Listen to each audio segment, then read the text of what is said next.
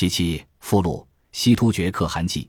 尼叔率领大军回到西突厥，为迅速安定，李阿史那、西里为可汗，是为四叶护可汗。随即，尼叔与莫赫多全面开战，双方在大草原上鏖战不休。公元六百三十年，莫赫多兵败，逃往阿尔泰山，最终被尼叔所杀。之后，尼叔威望大增，四叶护可汗急于建立威信，北征铁勒，却被薛延陀打败。四叶护为人多疑狠毒，滥杀功臣，最终对尼属举起屠刀，尼属逃往燕齐。公元六百三十二年，四叶护的残暴引起努师毕部的一致反叛，四叶护无力抵抗，逃往康居，不久死亡。努师毕部迎立尼属为大可汗，是为多禄可汗。尼属立为可汗后，派使者前往长安，表示愿意内附大唐。李世民册封尼叔为吞阿楼拔力变多禄可汗，他是第一个唐朝册封的西突厥可汗。大唐的势力开始进入西域。公元六百三十四年，尼叔病逝。高昌二王继屈志胜在西游路上目睹阿术之死，最终领悟了自己今生的职责，随后回到高昌，被屈文泰封为世子。屈志胜开始治理国家，经营高昌。屈志胜此生从未忘记龙双月之，做了世子之后，几乎找遍了整个西域，也没有他的消息。公元六百三十年，伊吾国王石万年主动归附大唐，李世民大喜，成立伊吾郡，这让屈文泰无比恐慌。在屈志胜的提议下，父子俩访问长安，受到李世民的盛大欢迎。第二年，屈文泰返国，而屈志胜留在大唐。一路寻找着他此生的信仰龙双月之。屈文泰在长安被日渐兴盛的大唐所震惊，他意识到大唐最终一定会谋取西域，于是与大唐貌合神离。公元六百三十八年，屈文泰和龙突骑之又起矛盾，他出兵攻打燕齐，攻陷五座城池。他甚至与西突厥联手攻打伊吾郡，企图封锁气口，隔绝中原与西域。李世民震怒，下诏命令他入朝觐见，遭到屈文泰拒绝，指派了官员向皇帝致歉。李世民退一步，命他将东突厥溃灭时流落到高昌的汉人送回。屈文泰拒绝，言道：“鹰飞于天，雉伏于蒿，猫游于塘，鼠叫于穴，各得其所，岂不能自生邪？”屈志胜听说之后，急忙赶回高昌。但此时时局已经不可挽回，李世民吞并西域的雄心日益明朗，屈文泰保持独立的愿望日益强烈。最终，李世民派侯君集率领大军征讨高昌，屈文泰誓死不降，要捍卫高昌的独立。然而，漠河延气最终没能阻拦大唐的脚步。公元六百四十年秋，侯君集大军越过沙漠，抵达高昌国境。屈文泰心力交瘁，忧惧而死。屈文泰临死前，屈志胜告诉他：“父王，我回到高昌，就是不想让您承受亡国的屈辱。”屈志胜即位高昌王，是为屈氏高昌第九代第十王。办完屈文泰的丧事后，屈志胜出城向侯君集投降，高昌灭亡。来到长安后。李世民册封屈志胜为左武卫将军、金城郡公，许志胜辞谢，愿意隐居江南，做一个普通的百姓。李世民于是在广陵为其建府，屈志胜从此常驻江南。他相信龙双月之必定会念着两人曾经的梦想来江南看他。很多年后，某一日，屈志胜在大运河边漫步，无意间朝河上一望，流水偏舟。一个白衣女子正盈盈站在舟上，屈志胜顿时泪如泉涌，捂着脸放声痛哭。燕齐王继龙突骑之自从失去龙双月之的辅助后，除保持与大唐的友谊，国政日益溃乱。他为人暴躁，屡屡与屈文泰冲突，丧失失地。公元六百四十年，高昌灭亡后，龙突骑之起初兴奋，后在西突厥的挑唆下。意识到了大唐这个庞然大物的可怕，他将次女嫁给西突厥将军阿史那，屈利以换取西突厥的支持。燕齐国策彻底更改，倒向西突厥。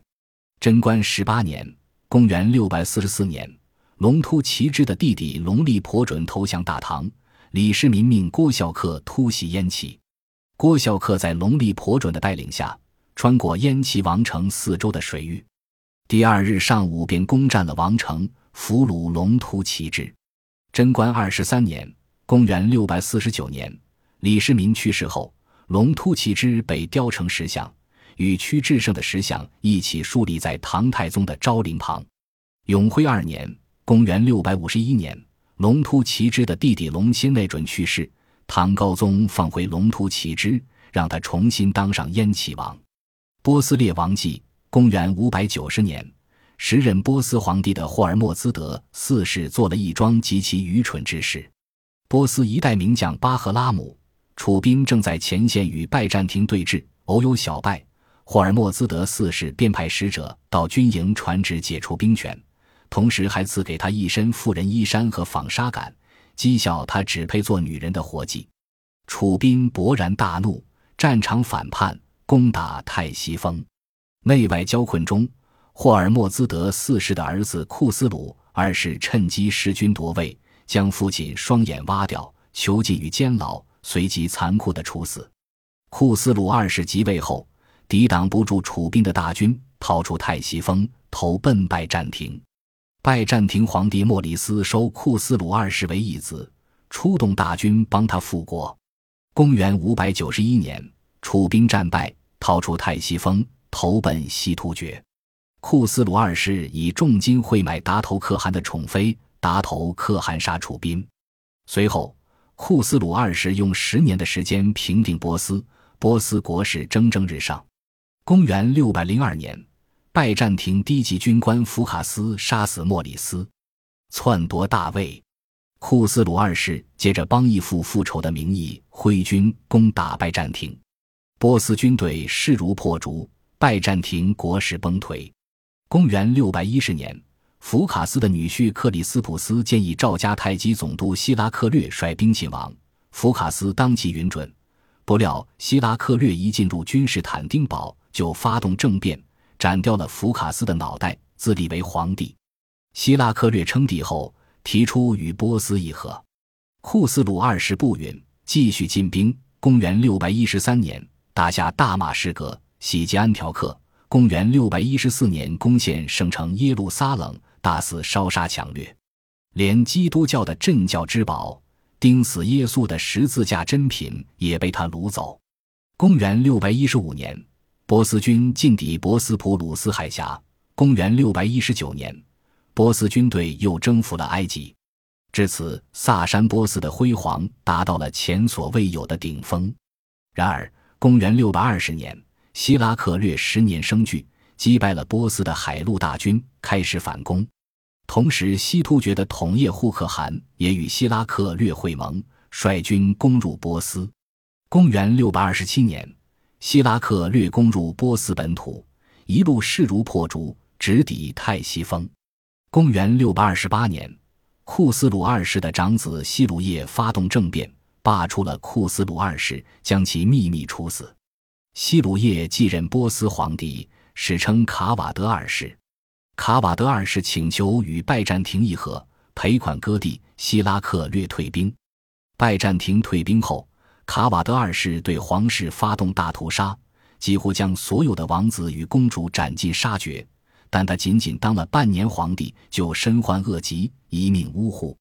权臣沙赫贝拉兹扶持其七岁的儿子继任皇帝，史称阿达希尔三世。不久后又废黜。沙赫贝拉兹风光没几天，库斯鲁二世的女儿布朗公主设计绞死了他，自己继任女王。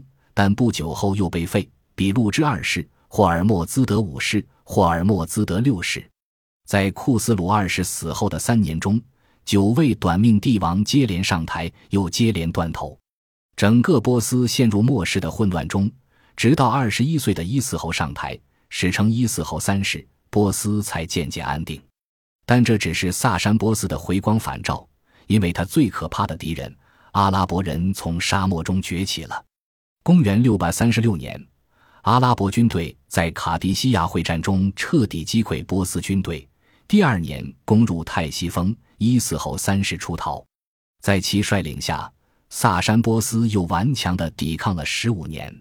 公元六百四十七年，伊斯后三世写信向大唐求援，李世民拒绝出兵，回复说：“国君相救，理固然矣。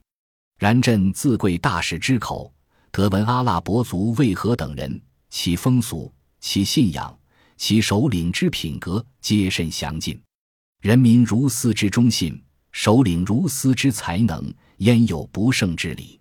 而其甚修得谨行，以博彼等之欢。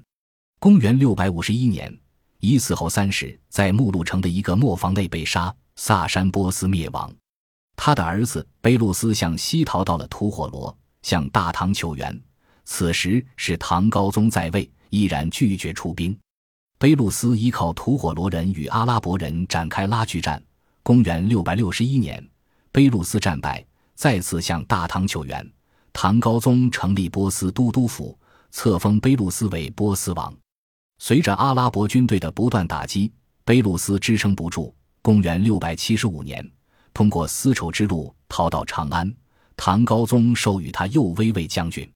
公元六百七十七年，卑路斯在长安去世。萨珊波斯的最后一抹荣光，终于消失在了大唐的尘埃中。高昌大将军张雄记，张雄，五百八十三杠六百三十三，字太欢，祖籍河南南阳，世居高昌。祖父张务，曾任左卫将军、晚曹郎中、总理政务；父亲张端，曾任建义将军、晚曹郎中。他的姑母是高昌王屈伯雅的王妃。高昌王屈文泰是张雄的姑表兄弟。高昌出土的张雄墓志铭上说：“其天资孝友，身价聪明，不以地望高人，不以才优傲物。白面之兵，神机俊爽，是名文武双全的将才。张雄深明大义，具有政治远见，百般劝告屈文泰不要投靠西突厥，内附大唐才是立国之本。但是得不到采纳，还失去了信任。”志文记载，他归建莫用，因忧起疾，遂欲死去，年仅五十岁。一九七三年，在吐鲁番阿斯塔纳第二百零六号墓中，张雄夫妇的合葬墓出土，张雄的尸体完整的保留了下来，变成了干尸。他身材魁梧，身高一米九以上，双腿因长期骑马而变形。王玄策记，王玄策，河南洛阳人。曾任荣州黄水县令，又为帅府长史。于贞观十七年至龙朔元年（公元六百四十三年至六百六十一年），间三次出使印度。其事迹新旧唐书均有记录，但生卒年月不详。其年龄应该比玄奘小十岁以上，因此贞观四年，玄奘与西突厥王庭遇见的唐使不可能是王玄策。其人到底是谁？作者未能查出。以下为《旧唐书》所录：贞观十年，沙门玄奘至齐国，将范本经论六百余部而归。先是前右帅府长史王玄策使天竺，其四天竺国王贤前使朝贡。会中天竺王师罗毅多死，国中大乱。其臣那福帝阿罗顺那篡立，乃进发胡兵以拒玄策。玄策从其三十人与胡欲战，不敌，使进。西北秦，胡并掠诸国贡献之物，玄策乃挺身削盾，走至吐蕃，发精锐一千二百人，并尼婆罗国七千余骑，以从玄策。玄策与副使蒋师仁率二国兵进至中天竺国城，连战三日，大破之，斩首三千余级，覆水溺死者且万人。阿罗那顺其城而遁，诗人尽擒获之，虏男女万二千人。牛马三万余头匹，于是天竺震惧，扶阿罗那顺以归。二十二年至京师，太宗大悦，命有司告宗庙，而为群臣曰：“夫人耳目顽于声色，口鼻耽于臭味，此乃败德之源。若婆罗门不劫掠我使人，岂为俘虏耶？西中山以贪宝取弊，蜀后以金牛致灭，莫不由之。拜玄策朝散大夫。”本集播放完毕，感谢您的收听，喜欢请订阅加关注，主页有更多精彩内容。